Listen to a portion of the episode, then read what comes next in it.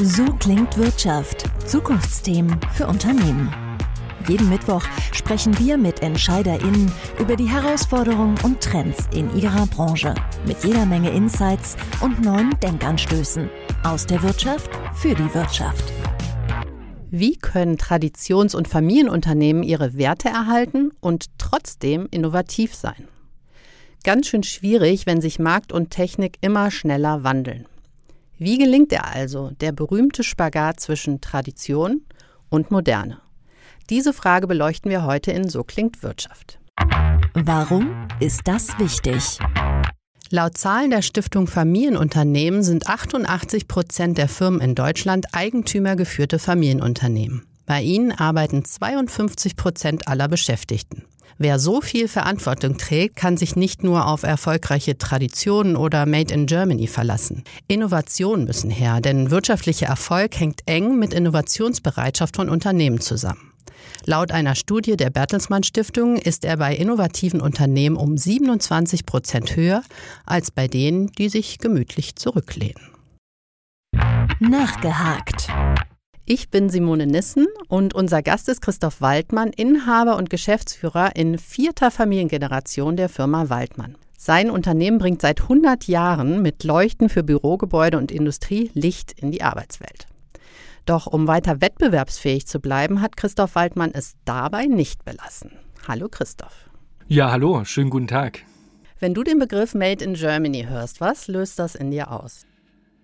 Ja, das, äh, das löst eine ganze Menge aus. Ähm, also wie du es angesprochen hast, uns gibt es seit 100 Jahren und äh, uns gibt es auch äh, genau seit diesen 100 Jahren eben in, in Deutschland. Und äh, Made in Germany ist, äh, ist für uns alles. Wenn ich ein Zitat von meinem Vater äh, das kommt mir gerade in den Sinn, nehmen darf, dann ähm, sagte er mal einen Satz wie, ähm, wir sind äh, gnadenlos davon überzeugt ähm, von Made in Germany, ja, und äh, das trifft es eigentlich ziemlich, das trifft eigentlich ziemlich, dieser, dieser Satz für uns, ja.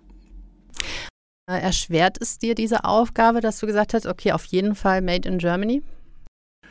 Nee, bisher tatsächlich nicht. Ich bin ja jetzt äh, auch noch ähm, äh, recht jung. Ich bin 38 äh, Jahre alt. Ich habe vor vier Jahren das Unternehmen von meinem Vater übernommen. Dann habe ich angefangen, Strategie 2027 plus aufzubauen für das Unternehmen. Aber eins war mir ähm, super klar. Ein äh, festen Ankerpunkt wollte ich setzen und das ist Made in Germany. Und ähm, die älteren Werte bei uns waren eine, ja, eine hohe Fertigungstiefe, absolute Präzision im Produkt und äh, natürlich in der, in der Lichtqualität. Das sind aber zuletzt hauptsächlich generische Eigenschaft geworden. Ja? Und mein Dreiklang von gutem Licht heißt für mich nachhaltiges Licht, gesundes Licht und intelligentes Licht. Also Licht, was irgendwie eine Konnektivität aufweist und ja, sich vernetzen kann, Informationen liefern kann. Und auf äh, diesen Dreiklang möchte ich das Unternehmen ausrichten. Und genau deshalb hast du unter dem Namen Liz Smart Office ein Startup gegründet. Ich versuche es mal zusammenzufassen. Ihr nutzt verschiedenste Sensoren an Lampen, aber auch an Schreibtischen oder unter der Decke, um normale Büros zu Smart Offices zu machen. Wer sitzt gerade wo, wo ist noch ein Platz frei, welche Konferenzräume werden wie genutzt und wie ist die Luftqualität. Alles Dinge, die eure Sensoren erfassen und in die passenden Apps oder Anwendungen übertragen. Manche Sensorik ist dabei tatsächlich in den Lampen von Waldmann verbaut, aber trotzdem ist das natürlich ein riesiger Schritt in einen neuen Geschäftsbereich. Ist das deine Lösung für den Spagat zwischen Tradition und Moderne?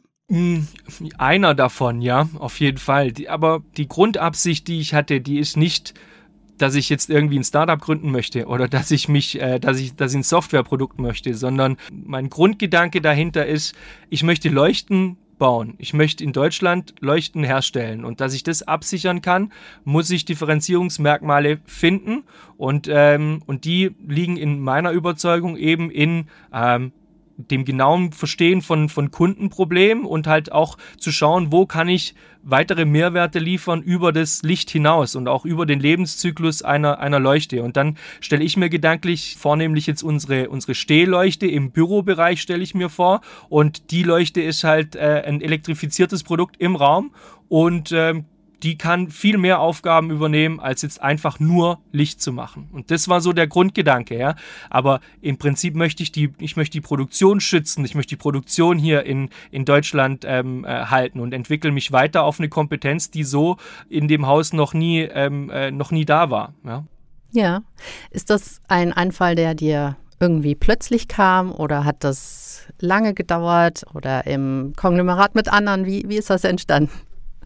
Tatsächlich geht es auf eine Idee von mir zurück und die liegt in 2017. Ich war Produktmanager bei uns im Unternehmen und ich sollte nach Amerika gehen auf eine, auf eine Messe und alles war easy so im, im Vorfeld. Ja, Amerika, kein schwieriger Markt ähm, äh, für uns. Die Produkte sind eher so zwei, drei Jahre hinterher dem europäischen Markt und äh, ich war dort, habe neue Leuchten vorgestellt, also auf der Light Fair in San Diego 2017 und ähm, ja, und dann war ich dort und äh, alles okay soweit, aber es gab einen Stand, da waren sehr viele Leute und äh, der Stand machte eigentlich gar nichts mit Licht. Der Stand machte nur Sensoren und der zeigte tolle Heatmaps und, äh, und alle Leute waren da. Und das Interessante war, dass äh, der Haupteigner dieses Unternehmens äh, Google war.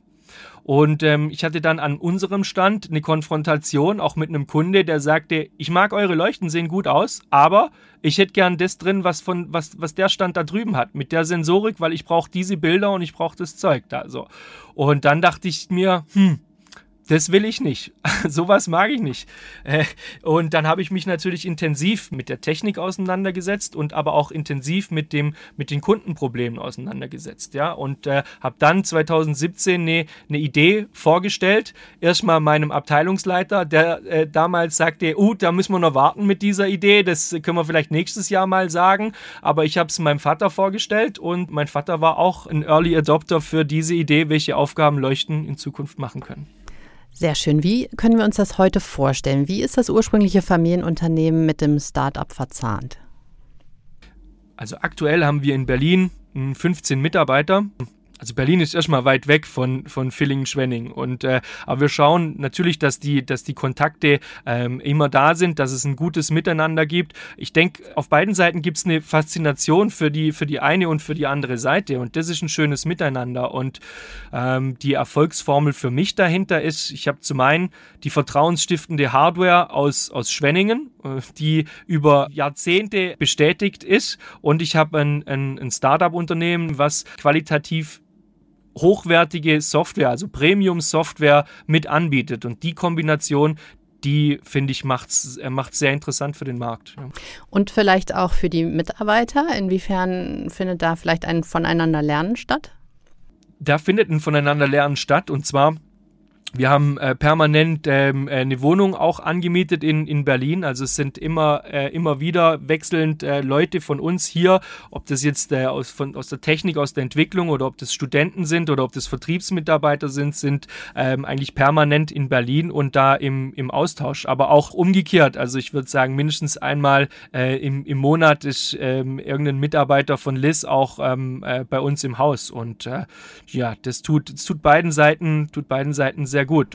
War immer klar, dass Liz in Berlin sein wird? Tatsächlich war das schon immer klar, ja. Ähm, es hat, hat natürlich auch was damit zu tun mit, ähm, mit Fachkräften, ja.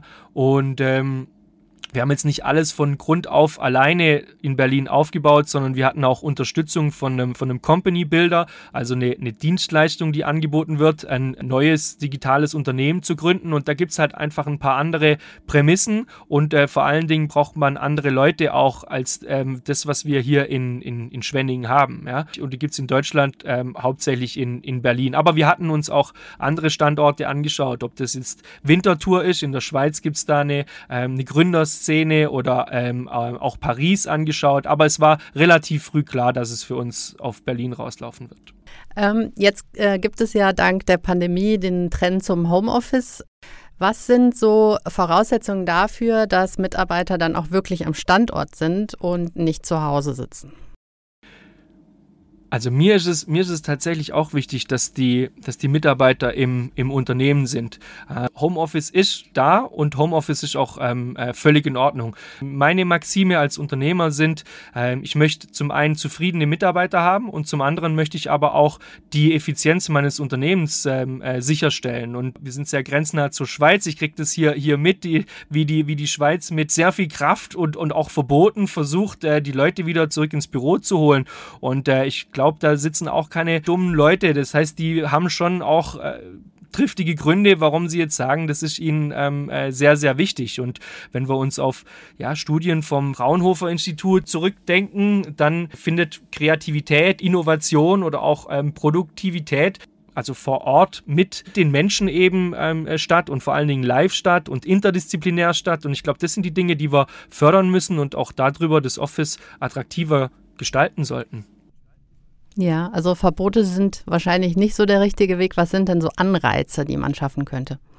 Man muss ein Unternehmen verstehen. Also an welchem Punkt stehe ich denn jetzt gerade, auch mit meiner Kultur. Vielleicht habe ich eine stark ablauforientierte Organisation und dann ähm, die viel, vielleicht viel Anweisungen braucht, vielleicht ist dann die, die, die Flexibilität zur Selbstorganisation nicht das richtige Mittel oder auch zu fragen, wie kommen die Leute wieder ähm, zurück ins Büro, wie kann ich es ähm, äh, attraktiver machen. Es geht um die, um die Tätigkeiten, ähm, auch das, das Herausheben, wie äh, fördere ich Kreativität, wie fördere ich ähm, äh, äh Innovation. Also ich will ja da, ich will mich da gar nicht auch mit meiner Organisation gar nicht irgendwie vorne, vorne hinstellen, sondern da sind wir auch äh, wenn wir Produkte anbieten in dem Bereich, da bin ich mit, in, mit meiner Organisationsentwicklung ähm, äh, auch am, am, am, Anfang. Das heißt also, wir haben ähm, vor, ähm, hauptsächlich gibt es Arbeitsplätze, die sind fest zugewiesen. Wir haben jetzt ähm, äh, äh, Bereiche im Vertrieb, wo wir ein Desk-Sharing-Modell ähm, äh, haben. So. Und äh, das sind Dinge, wo wir auch ja, uns ganz, äh, wir uns als Organisation auch ganz äh, äh, behutsam da ähm, äh, daran tasten. Aber wir evaluieren in regelmäßigen Abständen die, die Situation und ähm, ähm, ja, sprechen mit den Mitarbeitern und haben halt auch äh, unterstützt unsere, unsere Produkte, die uns dann auch mal aufzeigen können, naja, fünf Besprechungszimmer im, im, auf dem Vertriebsstockwerk sind ähm, vielleicht nicht optimal ja, und nicht optimal ausgelastet. Ja. Okay, ähm, du hast einen kleinen Sohn. Angenommen, er möchte später ins Familienunternehmen einsteigen. Was würdest du ihm raten?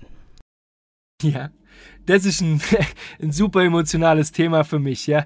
Mein ganzes Leben lang bin ich diese Rolle und das war mein Vater schon und es ist sehr schwer, einen Einstieg in das Unternehmen ähm, äh, zu finden. Aber ich würde ihm raten, dass er tatsächlich das tun kann, was er tun möchte und worin er seine Stärken sieht. Das Unternehmen hat so viele, so viele Facetten und so viele Dinge, die man tun kann und die man bewegen kann. Und ähm, auch wenn man sich selber erst später da drin, da drin findet, ähm, nutzt es dem Unternehmen und nutzt es dir als Nachfolger. Und äh, ich war sehr stark gefangen in der Rolle, was braucht das Unternehmen? Und dann war bei mir Maschinenbau und BWL, aber ich habe mich tierisch durchgequält und, ähm, und habe dann erst später überhaupt diese Facetten, die ich anspreche, kennengelernt. Und ich glaube, ich äh, würde ihm eher, ähm, eher ähm, davon überzeugen wollen, wie viele unterschiedliche Facetten Facetten ein Industrieunternehmen dann auch an dieser Stelle hat. Das wäre meine Erfahrung dazu.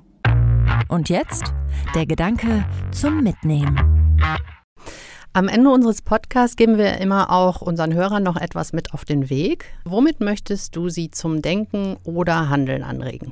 Ich habe kein Patentrezept, was es erfolgreich macht, in Deutschland zu, äh, zu wirtschaften oder auch in Deutschland zu bleiben und nicht Deutschland den, den Rücken zu kehren. Ich kann nur sagen, was, was mich antreibt und wo ich mich auch als Unternehmer sehe. Und das ist für mich die Verantwortung, die ich hier habe am Standort. Ich sehe, Unternehmen werden für die nächsten Jahre noch eine viel höhere soziale Verantwortung ähm, bekommen und äh, die muss man annehmen, auch als Unternehmer. Und dann ist es rational zu denken, eine Sache, aber sozial und nachhaltig zu denken, die, die, die andere Seite. Und die wird immer stärker. Und ich glaube, unter den Prämissen steckt äh, sehr viel Nährboden auch in Deutschland und äh, dazu braucht es Mut aus meiner Sicht und ein unbedingtes Wollen und äh, auf meiner Seite ist es auch das unbedingte Wollen und dann bin ich davon auch überzeugt, dass nachhaltiges Wirtschaften in Deutschland dann zukunftsfähig ist. Ja, danke schön für die spannenden Einblicke. Ich wünsche euch noch ganz viel Erfolg bei der Verzahnung eurer Geschäftsmodelle und hoffe, dass die Geschichte vielleicht auch den einen oder anderen inspiriert. Und Ihnen, liebe Zuhörer, danke fürs Zuhören und ich hoffe, wir hören uns am Mittwoch wieder, wenn es heißt, so klingt Wirtschaft. So klingt Wirtschaft. Haben Sie Fragen, Kritik oder Anmerkungen? Dann schreiben Sie uns gerne an podcast@handelsblattgroup.com. Gefällt Ihnen, was Sie hören? Dann bewerten Sie uns gerne auf Spotify oder Apple Podcasts.